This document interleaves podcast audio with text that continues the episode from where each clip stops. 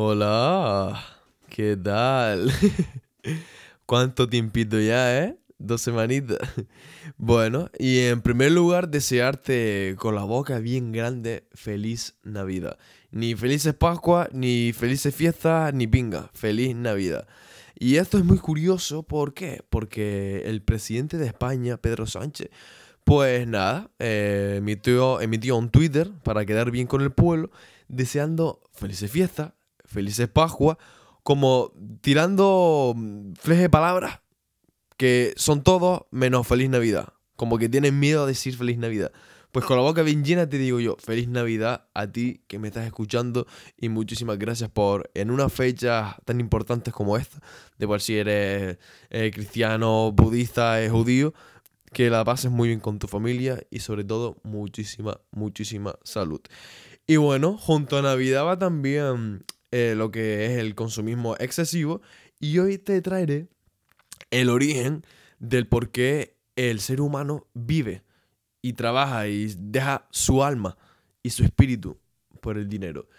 Y bueno, eh, esta institución tan bonita y tan preciosa que en su primer momento, a finales del siglo XVII, era muy poco común en el mundo, hoy abunda más en el planeta que los bazares que venden chicles de fresa. O sea, porque es una barbaridad. Y bueno, es una historia muy trágica y no, no es una historia de por qué el Estado contemporáneo jodió las libertades del individuo, que también, eso da para un par de episodios más. Te traeré el origen de todo eso, todos los males de la sociedad, el por qué el siglo XX fue tan catastrófico con una guerra, con otra guerra de por medio, con una guerra fría, con guerras civiles terribles, con sublevaciones en África con consecuencias terribles, con declives económicos de grandes potencias que en su momento eran promesas mundiales, como podría ser el caso de Sudamérica, y todo eso tuvo su origen a finales del siglo XVII, comenzando nada más y nada menos con el Banco de Inglaterra. A finales de dicho siglo, bueno, Inglaterra estaba pasando por unos apuros económicos increíbles, inmensos. ¿Por qué? Porque llevaba más de medio siglo en guerras con Francia. Algo que es, bueno, parte del folclore británico, evidentemente. Y bueno, aparte que había numerosas guerras civiles, eh, los monárquicos, luego los parlamentaristas de Cromwell y era un caos increíble. Bueno, y esto fue un problema, ¿por qué?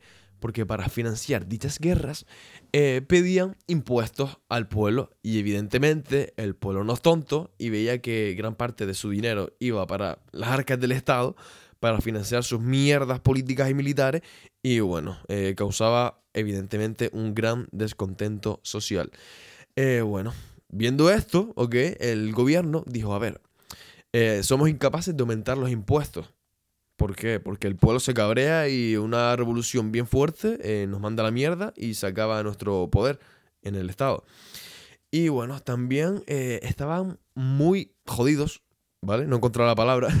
Muy jodidos, ¿por qué? Porque ya estaba casi inhabilitado el poder pedir prestado dinero del exterior. Recordemos que ahora mismo, ¿vale? en Inglaterra, en esa época, estaba. Eh, el Estado tiene ingresos o subiendo los impuestos o pidiendo dinero prestado del exterior. Es decir, no había ni inflación ni nada. Por aquel entonces, subir impuestos o pedir dinero a gente de otros países y yo te lo devuelvo con más intereses. Así que el Parlamento inglés, al tener muy complicado continuar con estas dos fuentes de ingresos, los impuestos y pedir dinero prestado, eh, estaban buscando una respuesta para obtener más ingresos para seguir financiando su guerra, su deuda, su déficit y toda su mierda estatal. Así que como tal, el objetivo era conseguir dinero sin tener que confiscarlo directamente a la gente en forma de impuestos, obviamente, y sin recurrir a fuertes deudas con prestamistas extranjeros. Así que, ¿qué fue lo que pasó aquí? Que en las altas cúspides del poder británico habían dos grupos sumamente interesados en adquirir más dinero para sus intereses.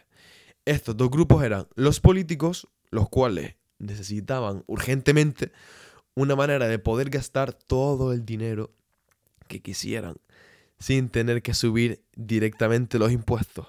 O sea, ¿Cómo consigo yo dinero sin depender, uno, ni de prestamistas ni de personas? Así que los políticos se aliaron con los banqueros, los cuales querían escapar de la disciplina que ponía el oro y contar con la bendición del gobierno.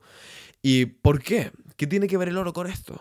Lo hemos contado en episodios anteriores y es que el banco, para emitir el dinero, eh, tenía que tener en sus inicios cierta reserva de oro. Eso ya lo comentaremos más adelante en este episodio.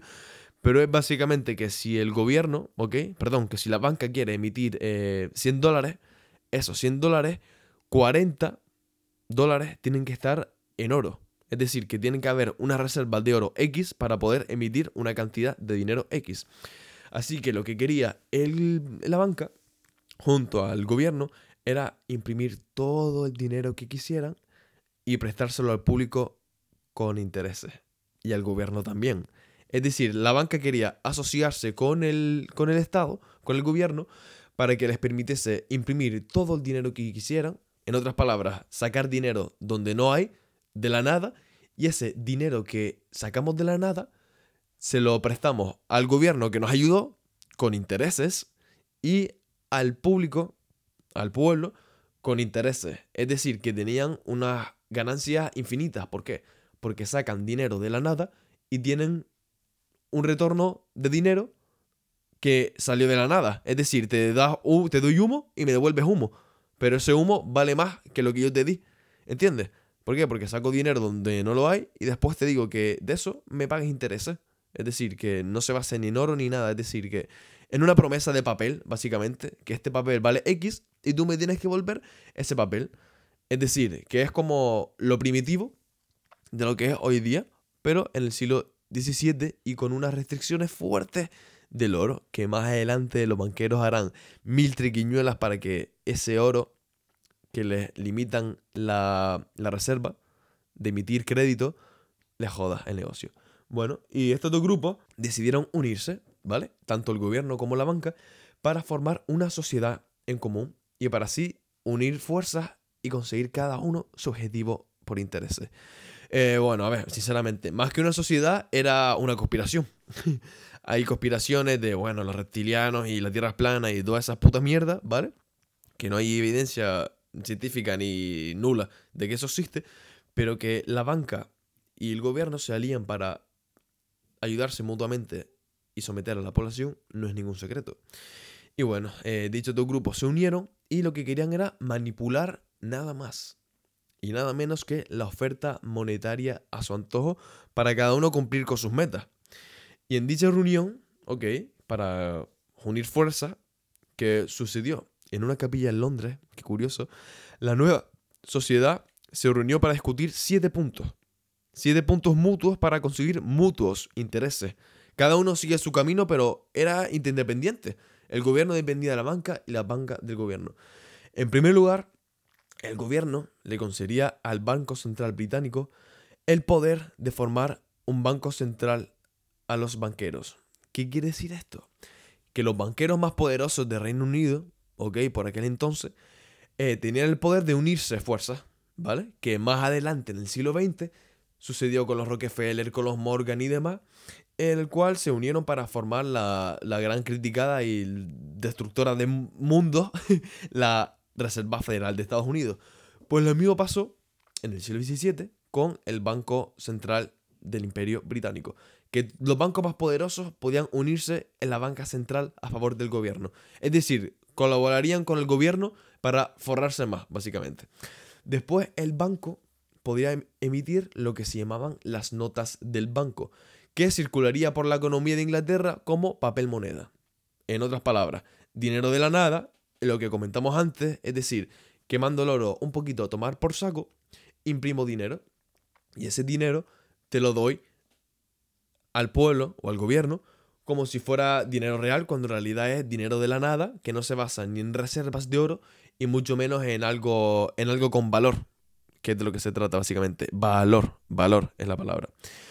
Y bueno, eh, dicho banco le prestaría el dinero al gobierno que necesitaría evidentemente. Es decir, que si el gobierno quería mm, mil millones de libras, ¿vale? Que por aquel entonces no era, no son las mil millones de hoy, sino 500.000 libras, por ejemplo, el banco se los daría en forma de... Um, en forma de, bueno, que el Estado emitiría bonos del Estado y la banca le compraría esos bonos.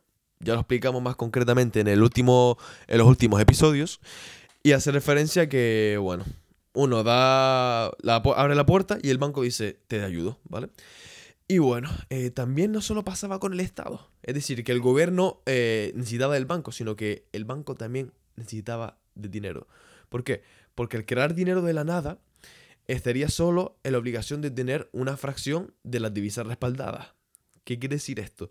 Que el Estado, mediante una ley, eh, obligaba a la banca a tener X cantidad de, de, reserva de oro. Lo que comentamos antes de vas a dar 100 mil dólares, pues tienes que tener 40 mil en reservas de oro. Es decir, que puedes emitir dinero de la nada, pero no todo el que quieras, sino limitado, básicamente. Que más adelante, bueno, eh, no habría oro y totalmente podían imprimir el dinero que, quisieran sin ningún tipo de, de, de, barra, de barrera de reserva. Y bueno, los préstamos que le harían el gobierno estarían respaldados por bonos del gobierno o pagarés. ¿Qué quiere decir esto? Que lo que comentamos antes. Que el gobierno dice, necesito dinero, toma bonos del Estado, el la banca central, cómplice con el gobierno, compra esos bonos del Estado y todos ganan. ¿Por qué? Porque el Estado tiene el dinero que necesita, porque la banca central se lo dio, y la banca central gana del Estado. ¿Por qué? Porque el dinero que crearía de la nada y que le costó cero libras, en este caso al gobierno crearlo, eh, comprometería al Estado a pagarlo a una tasa del 6 u 8%. ¿Qué quiere decir esto? Que mm, que el gobierno pediría dinero a la banca central y que la banca central recibiría intereses de dinero que creó de la nada. Algo que también aplicó para, la, para el pueblo llano, básicamente. Entonces, a grosso modo, la banca se beneficia del Estado porque le permite crear dinero teniendo una capacidad muy limitada de divisas de oro y el Estado se beneficiaría de la banca. ¿Por qué? Porque tendría todo el dinero que quisiese emitiendo bonos del Estado y que en complicidad la banca central se los compra. A la par que la banca gana una vez más porque el dinero que imprime de la nada y se lo da al Estado es el mismo dinero que después le va a prestar con intereses de 6 u 8% en la época. O sea, eh, chiquito, circo, se montaron estos dos. Bueno, también los bonos del gobierno, es decir, los que emitiría para, para pagar sus deudas, para, en otras palabras, para financiar el Estado, eh, se concederían reservas que se usarían como base para crear el dinero adicional, el cual se prestaría al público en general. Dichos préstamos, por supuesto, también tendrían intereses. Eso significa que los banqueros recolectarían dos veces intereses de la misma nada. Es decir, que los bonos que el gobierno saca eh, los usaría para crear dinero de la nada también. O sea que en, muy indirectamente, aunque no puede hacerlo como tal, muy indirectamente estaría ganando también eh, intereses tanto el gobierno como la banca. ¿Por qué? Porque el gobierno da em, esos bonos no solo a la banca, que tiene que devolver después con un 6 u 8%, sino que el dinero que la banca le da al Estado, el Estado lo usa a la vez para vender esos bonos del Estado al público. Por tanto, ganarían intereses la banca y el gobierno. Sí, yo mismo me acabo de dar cuenta ahora, ¿vale? Estaba ya haciendo números en mi cabeza y a ver cómo puedo encajar esto bien y que lo explique bien. Bueno, y es curioso porque eh, cuando estaban buscando ciertos accionistas para atraer a, personas interesadas que quisieran invertir en, en las acciones del Banco Central, tenía un eslogan muy característico y es que decía, el banco obtiene el interés de todo el dinero que el banco creó de la nada. Y fue real y pueden investigar que en el año 1694, con estas palabras, cobró vida el primer banco central de toda la historia. El banco obtiene el interés de todo el dinero que el banco creó de la nada. Eso explica muchas cosas, muchas cosas. Luego está el sistema de reserva fraccional, que fue el que comentamos antes de que para emitir cierta cantidad de dinero estaba limitado por una X cantidad de reservas de oro que debía poseer el banco. Eh, bueno, fue formalizado la constitución del Banco de Inglaterra. La constitución del Banco de Inglaterra. O sea que se formaron ya como una pequeña Estado. Con un pequeño gobierno. Con una. Con un. con una constitución que le daba más poder que el propio gobierno. ¿Por qué? Porque el gobierno tiene las leyes, pero la banca tiene la moneda. Y sin moneda y sin dinero, el Estado no puede imponer sus leyes. Eso explica muchas cosas también. Eh, bueno, eh, es un sistema que existe hasta la actualidad. El Reserva Fraccional, que fue en decadencia desde la década de los años 10, con la creación de, la Reserva Federal. Y este sistema implica créditos emitidos por parte de los bancos privados que aparentemente están respaldados por reserva. ¿Qué quiere decir esto? Que a la par que eh, los bancos centrales dan dinero a los estados, también los dan a los bancos privados. ¿Qué quiere decir esto? En España al menos, ¿vale? No sé si en Sudamérica y en otros países los hay. Bueno, me da que también BVA tiene sucursales tanto en Argentina como en México y no sé si en Colombia también, ¿vale? Pues imagínate, ¿no? BVA, un banco. Ese banco está en España junto a otras sucursales como Santander, eh, CaixaBank, eh, Bankia, etc. Pues esos bancos privados necesitan evidentemente dinero. Bueno, pues lo que hace el Estado es que no solo le da el dinero al... Perdón, en la banca central no solo le da el dinero al Estado, sino a esos bancos privados y evidentemente con intereses. Pero estaba respaldado por el oro, así que podían dar dinero, pero no tanto. Así que en sus comienzos eh, dichas reservas eran el oro y la plata, pero no eran más que títulos del gobierno. Es decir, títulos del gobierno, ¿esto qué? Que eran promesas de pago y cualquier otro instrumento de deuda. Es decir, todas las reservas, todo lo que se prestaba, tanto oro como reservas físicas, en, en pagarés, en dinero que es de la nada, papel, debería ser devuelto más adelante, ya sé si era en corto, medio o a largo plazo. Eh, bueno, el sistema bancario también presta muchos otros títulos, lo que es una especie de, bueno, básicamente significa falsificar. Cuando creas dinero de la nada, manipulando la deuda, evidentemente estás falsificando. ¿Por qué? Porque estás haciendo algo que no hay que sea real. Así que las funciones del Banco de Inglaterra era básicamente, eh, bueno, una bendición para el gobierno y marcó un antes y un después en lo que vendría a ser la política monetaria contemporánea. Para que vean ustedes el poder que tenía dicha banca. Y aquí comienza lo divertido, que es que tanto el gobierno como la banca se beneficiaban, pero ¿qué pasa? Que al pedir prestado, unos le debían dinero a otros. Es decir, que básicamente, ¿quién estaba pagando la fiesta al fin y al cabo? Porque dinero, deudas, eh, pagaré, eh, dinero de la nada, oro, reservas, divisas, ¿quién lo estaba pagando? ¿El Estado? ¿Los bancos tenían pérdida emitiendo dinero de la nada para reinvertirlo en su negocio? Claro que no. Lo pagaban los contribuyentes y lo hacían pagando la deuda pública que tenían el gobierno y el banco. ¿Y cómo pagaban? Esa deuda pública, ¿cómo pagaban y siguen pagando esa deuda pública los contribuyentes? Con un impuesto oculto llamado inflación. Ya van entendiendo por dónde va la cosa, ¿verdad? Dicha inflación se crea, evidentemente, eh, cuando se crea dinero de la nada. Y que por muchas eh, barreras de, reserva que haya, aunque haya un 40% de, de reserva en oro, que se debe emitir siempre con, esa barrera, eh, es dinero que se crea de la nada y que por muy poco que suban los precios, suben. Hoy mismo en Argentina, por ejemplo, es súper común encontrar lo que antes estaba a, X pesos a 10 mm, veces su precio al día siguiente. Súper común. Y por la pequeña Inglaterra, por aquel entonces, bueno, por la pequeña naciente imperial Inglaterra, casi, casi nada, pues bueno, los precios subían lentamente, pero los contribuyentes pensaban que era normal, que era parte de la guerra, la, escasez de, consumo, la reducción del comercio debido a los conflictos y demás, pero en realidad estaban pagando la fiesta que tenían montada, tanto la banca como el gobierno, mediante la inflación. Y de hecho, eh, ahora mismo sabrás el primer acto oficial, casualmente, del primer banco central del mundo. Y fue así, tal cual. No, no fue ejemplo, lo que te voy a decir ahora. Son cosas que ocurrieron paso por paso, tal cual, en 1694. En primer lugar, el gobierno buscó 500.000 libras para financiar la guerra. Eso sería unos cuantos cientos de millones hoy día. Si no decir casi mil millones de euros o dólares. El banco, ok, solo tenía 720.000 invertidos. Bueno, el gobierno busca 500.000 y el banco tiene 720.000. Bueno, parece el socio que buscan, ¿no? ¿Qué es lo que hace? el banco tiene 720 mil.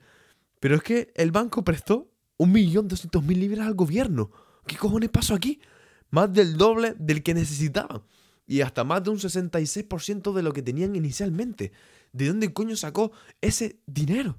El, la banca. ¿Por qué? Porque la banca tiene el privilegio de crear al menos la misma cantidad de dinero que tienen, 720 mil libras, recordemos, en forma de préstamos al público. ¡Wow! Nada tiene sentido, tío. Es todo un circo, es todo un puto show. Tenían 120 mil libras el banco y por un acuerdo con el gobierno podían crear la misma cantidad de dinero y prestarlo al público. ¡Dios! Esto no es la hostia. que todo el mundo opera más lo mismo. Lo que es tener tratos y favores con el gobierno, tío. Entonces, ¿qué es lo que pasa? Que el gobierno de Inglaterra les paga un 8% de intereses del préstamo. Es decir, que X cantidad la, la devuelve con intereses, lo que dimos antes. El público le paga un 9% del préstamo. Es decir, que el dinero que emitió y el que imprimió el Banco Central se lo da al público con un 1% más de interés que al Estado. El resultado al final de todo esto es una ganancia de 160.800 libras, más del 22% de sus inversiones iniciales de 720. En otras palabras, tuvieron un beneficio de más de, de casi un millón de libras. El beneficio. Solo el beneficio. Así que el primer acto oficial del Banco de Inglaterra señaló tristemente el camino que seguirán hasta hoy día todos los bancos centrales del mundo, bajo el mismo disfraz básicamente de que actúan desinteresadamente comprando bonos para ayudar al gobierno y como el gobierno se supone que es el pueblo, indirectamente y como muy falsamente ayudar al pueblo, los bancos centrales actúan como máquinas prácticamente de crear dinero. Son impresoras, tío. De crear dinero oculto que pueden ser activadas en cualquier momento por los políticos o por los bancos comerciales que querían. Para los políticos estos son, evidentemente, noticias fantásticas. ¿Por qué? Porque ellos tienen que convencer al público y al pueblo que inicialmente estaban en guerra, recordemos, de subir los impuestos o depender del buen crédito de la tesorería que recibía de los prestamistas extranjeros para recaudar fondos. Es decir, que el Estado tenía, gracias al Banco Central, una nueva fuente de ingresos. Y el más mágico porque no dependía ni del dinero de los contribuyentes, ni de, ni de endeudarse con bancos extranjeros, sino de sacar dinero de la nada. Es decir, tú para comer no necesitas manzanas, sino que ya tienes un cultivo de manzanas en tu, en tu casa. Y ya tendrás manzanas de por vida, las que quieras. Y encima tú me das una manzana y yo te tengo que volver dos. ¿Entienden por dónde va la cosa? Y bueno, eh, también tenían que llamar, lo único que tenían que hacer era llamar a su coleguita del Banco Central y poner en práctica lo que muy entre comillas se llama contabilidad creativa, que es básicamente de sacar de la nada todo el dinero que necesitan. Y dado que nadie en el público entiende este proceso, prácticamente es políticamente seguro imprimir dinero de la nada, que tú tengas un estilo de vida cada vez más caro y que por ese estilo de vida más caro pagues impuestos e intereses más caros. Todo esto, ¿por qué? Porque el gobierno... Todo esto es por codicia, tío. ¿Por qué? Porque el gobierno quería ganar la guerra, como sea, ganar la guerra. Pero queremos ganar la guerra a costa de la salud financiera de nuestros contribuyentes. Pero, ¿qué es más importante? ¿La dinastía de mis hijos y que mis bisnietos tengan el trono de Reino Unido? ¿O qué? ¿O que mejore el comercio británico interior? el comercio del sector primario, el cultivo. Evidentemente, eso a un político le da igual. ¿Por qué? Porque el Estado es una institución que a todo el mundo le gustaría depender de ella. Y bueno, cosa que consiguieron tristemente a finales del siglo XVII hasta hoy día los bancos centrales y que tiene esclavizado prácticamente todo el mundo. Con deuda, con crédito que no vale nada, con, con papel sin, sin valor real, un caos terrible. Bueno, digamos que el Banco de Inglaterra introdujo el concepto de la alianza entre políticos y banqueros. Ese fue el inicio de todo. Los políticos recibirían dinero para gastar donde quisieran, creando dinero de la nada, los banqueros, sin tener que aumentar los impuestos directamente y, a grosso modo, los banqueros recibirían una comisión por la transacción, que es un puto engaño de mierda, pero llamado de forma bonita, se llama interés. La cual seguirían recibiendo a perpetuidad. Perpetuidad. ¿Por qué? porque el, evidentemente el Estado quiere aumentar su agenda pública, haciéndose más grande. ¿Por qué? Porque, como dijimos en episodios anteriores, que si no has escuchado, después de escuchar este, vete ya de ya escucharlo, la naturaleza del Estado es ampliarse. Así que si hoy día el gobierno pide a la banca central dinero, le va a pedir mañana y pasado y por siempre. ¿Por qué? ¿Por qué trabajar si puedes tener dinero de la nada? Eso no es fantástico, ¿verdad? Puesto que todos parecía estar envueltos en este misterioso ritual de la banca, por tanto, eh, ningún hombre común lo entendería. Así que prácticamente no había ninguna oposición a este corruptísimo esquema. Así que la gente seguiría haciendo su vida normal, pagando impuestos altos pero no tan altos, mientras que pagaban al gobierno no con su dinero, sino con algo mucho más terrorífico, su poder adquisitivo. ¿Qué quiere decir esto? Que lo que vale hoy una libra valdrá dentro de un par de años cinco. Lo pagaban con eso. Y pensaban que estaba bien, porque era la guerra, la guerra, la falta de comercio, eh, los conflictos sociales, políticos, todo eso, sin saber, chiquito festín, se estaba dando el Estado junto a la banca. Y también, si por alguna razón el banco se metía en algún problema, el gobierno le daría la mano a su socio y lo rescataría al coste que fuese necesario. Cosa que ocurrió, por ejemplo, con Lehman Brothers en, el año 2008, con lo de la del boom, las hipotecas subprime, que tiene que cobrar, que tiene que quebrar en un capitalismo genuino dicho banco, pero ¿qué pasa? Que como eran coleguitas del gobierno, pues lo salvó a costa de imprimir masivas cantidades de dinero cuyas consecuencias estamos sintiendo hoy día, con el aumento de los precios desorbitados y, demás. Bueno, eh, también, evidentemente, el gobierno, eh, si necesitaba ayuda del Banco Central, pedir dinero, lo pagaba con intereses, pero lo podía pagar las veces que hiciese falta. ¿Por? Porque tenía todo el dinero que quisiese gracias a sus socios del banco. Así que esto no fue, no fue un rumor, fue una conspiración real que sigue vigente hasta hoy día. Todos los políticos como banqueros están comprometidos para protegerse mutuamente. No por lealtad, ni menos por amistad, sino por mutuos intereses. Ellos saben que si uno fracasa, el otro también lo hará. Bueno, este ha sido el episodio navideño de hoy y permíteme acabarte semejante monólogo con una frase de Mayer Amsel Rothschild, el cual fue uno de los primeros, eh, uno de los primeros de la estirpe del que fue posteriormente el mayor banco y la familia más cautelada de la historia de la humanidad. Eh, Rothschild decía, permítame emitir y controlar todo el dinero de una nación y no me importará en absoluto quién escriba las leyes eh, sobran palabras sobre qué hace la banca central con el Estado. Eso ha sido todo por hoy y darte muchísimas, muchísimas gracias, de verdad, por estar conmigo estos 27 minutos con 50, justito, eh, explicándote lo de la banca central y por qué es tan importante conocer estas cosas debido a que no nos lo enseña en ningún lado, tío. Y es fundamental y el por qué hoy día vivimos como vivimos. ¿Por qué no vivimos mejor? Y aquí tienes la causa. Algo que empezó por querer un poco más de dinero en una guerra ha causado cientos de, de clases y de quiebras a nivel mundial por la impresión de dinero masiva y el control total del Estado, de la economía y de la impresión de dinero, que es peor aún. Y bueno, espero que te haya servido de algo y si te gusta, por favor, te lo agradecería muchísimo. Compártelo con tus amigos, ya sea en tu plataforma de podcast preferida, Spotify, Evox, eh, Apple Podcast también, lo recomiendo porque es la que utilizo yo. Y también que, que, te suscribieses en dichas plataformas y que para el próximo episodio le picas ahí las notificaciones, la campanita, lo que sea, para que no te pierdas ningún otro episodio y aprendas mucho más de esta preciosa y más que preciosa práctica ideología llamada liberalismo. Feliz Navidad, muchísimas gracias por ahí y nos vemos pronto.